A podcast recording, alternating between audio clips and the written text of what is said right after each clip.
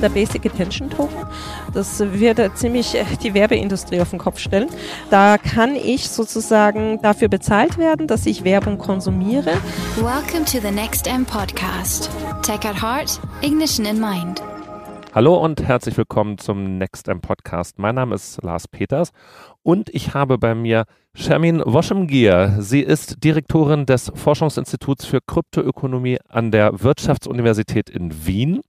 Wir reden über das Thema Kryptoökonomie. Der Name deines Forschungsinstituts sagt das ja auch.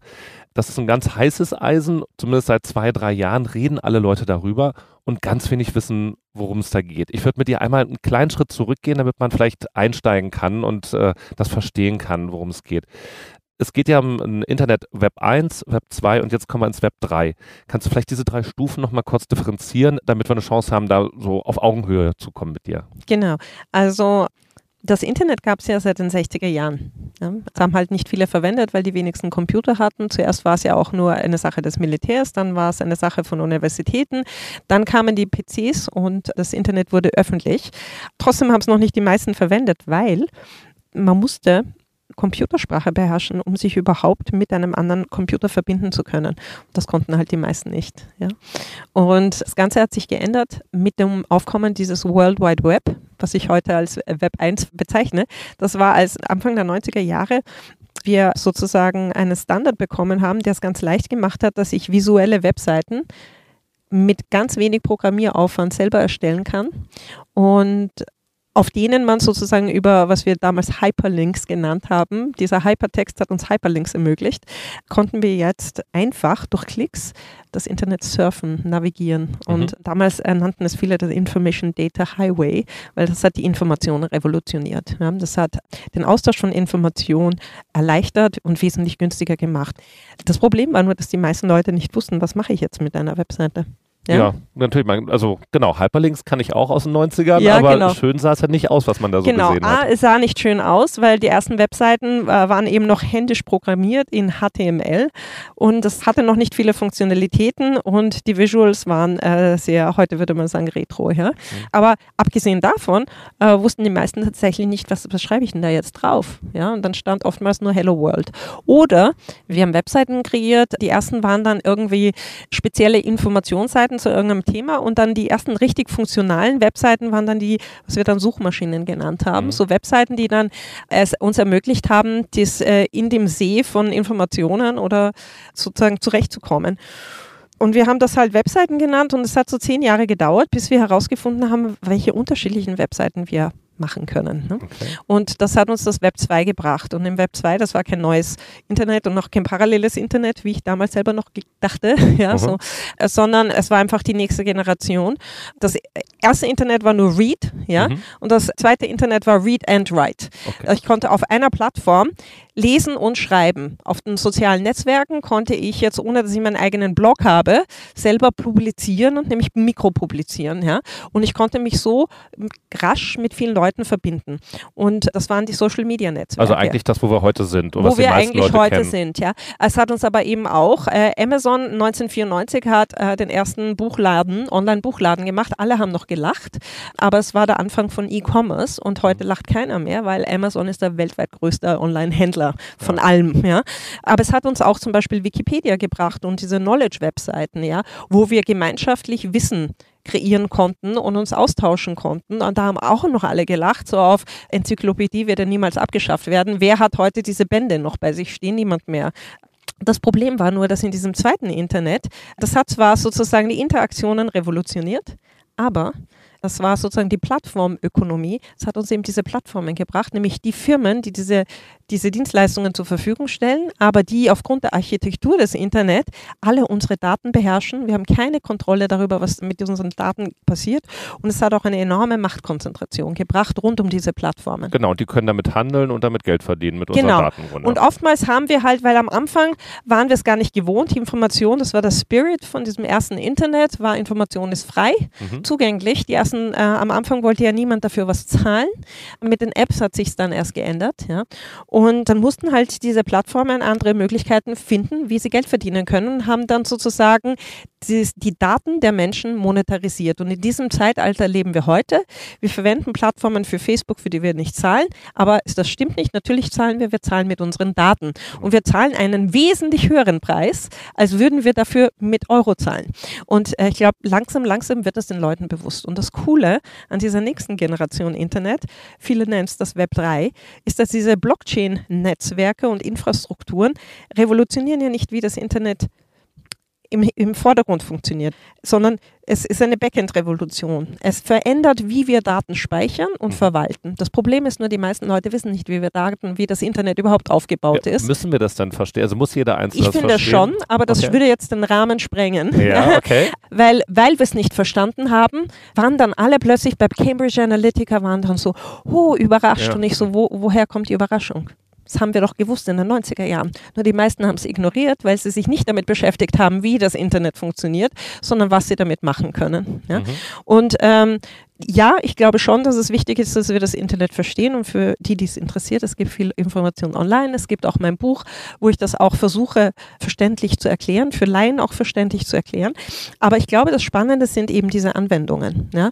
Weil Aber dann, dann sag mal jetzt für mich ganz kurz trotzdem zum Verständnis, das heißt also jetzt dieses Internet 3 ermöglicht also, dass Daten sicher ähm, von mir gemeinschaftlich verwaltet. gemeinschaftlich verwaltet werden. Und das ist so ein bisschen ja so ein solidarischer Akt. Also man genau. steht füreinander ein. Also man löst sich so ein bisschen von den Plattformen, die sonst alles verwalten und man macht das unter sich genau. und muss aber dafür sicher gehen, dass alle auch fair miteinander umgehen und miteinander arbeiten. Ja, nur das äh, muss ja nicht fair passieren, weil ich habe eben diese Anreizmechanismen, diese ökonomischen Anreizmechanismen, okay. was wir Kryptoökonomie nennen. Ah, jetzt äh, der, dieser, Punkt. Genau, der Mechanismus dieser Blockchain-Netzwerke, die, diesen, diese kollektive Kooperation beruht auf der Annahme, dass jeder potenziell im Netzwerk korrupt ist. Okay und ist so designt, dass es trotzdem funktioniert. Indem nämlich das Individuum einen Netzwerktoken verdienen kann, um zur Integrität des Netzwerks beizutragen.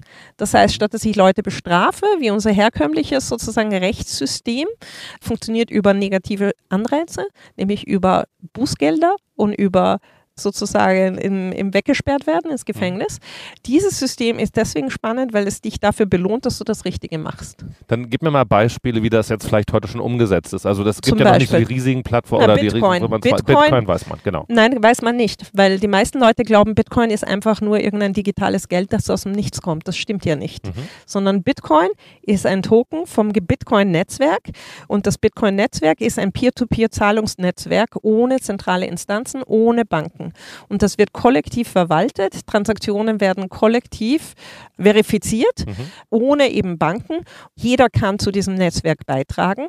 Also man muss dann nur das Protokoll runterladen und dann kann ich anfangen, Bitcoin-Transaktionen zu verifizieren.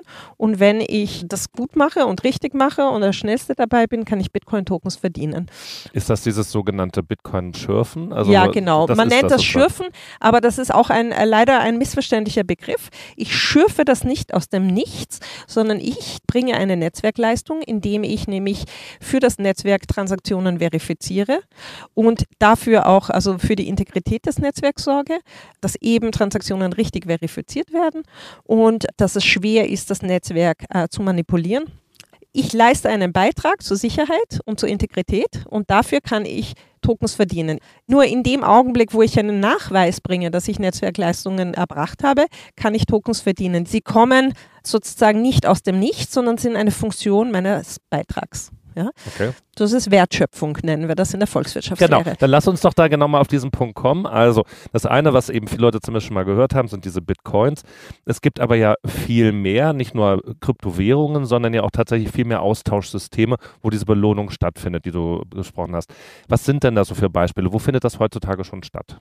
Also es gibt zum Beispiel Steam, das ist ein soziales Netzwerk das ähnlich funktioniert wie Facebook oder andere soziale Netzwerke. Da kann jeder Teil davon werden, da kann jeder dann einen Account zulegen und posten.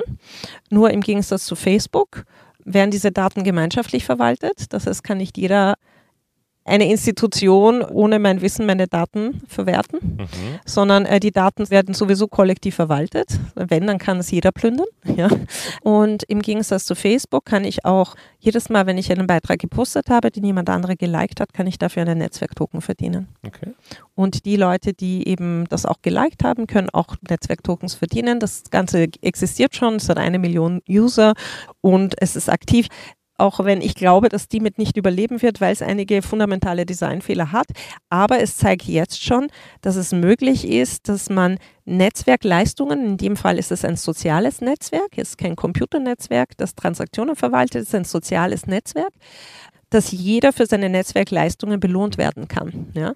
Und äh, für seine Zeit und für seine Aufmerksamkeit und seine Contributions mit Post oder mit Likes Geld verdienen kann. Ein anderes Beispiel ist der Basic Attention Token.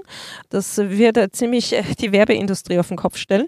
Da kann ich sozusagen dafür bezahlt werden, dass ich Werbung konsumiere, äh, nämlich mit Attention Tokens, die ich dann mit der Plattform, auf der ich die Werbung konsumiere und für die, wo ich für Content nicht bezahle, dann werden die Tokens, diese, diese Aufmerksamkeitstokens, werden zwischen mir und dem Plattform-Provider aufgeteilt. Also das ist eine Win-Win-Situation. Das ist eine Win-Win-Situation.